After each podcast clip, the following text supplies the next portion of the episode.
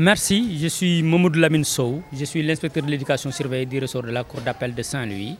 Et c'est dans le cadre des, activités de, la DSPS que nous célébrons cette année euh, la commémoration de la journée de l'enfant africain à Saint-Louis.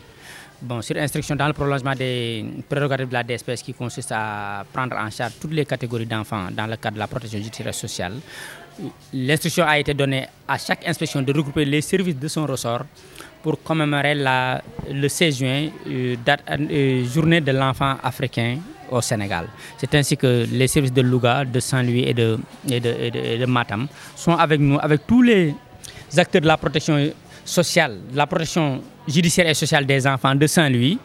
On s'est regroupé ici dans le cadre d'un panel sur le thème euh, éradication des pratiques néfastes néfastes et des pratiques néfastes affectant les enfants, euh, évolution des politiques et pratiques depuis 2013. C'est dans ce cadre-là que nous échangeons depuis ce matin, histoire de, de voir quel est le chemin qui a été parcouru, qu'est-ce qui reste à faire et quel agenda il faut mettre sur place pour éradiquer ces, ces pratiques euh, d'ici 2023. Voilà.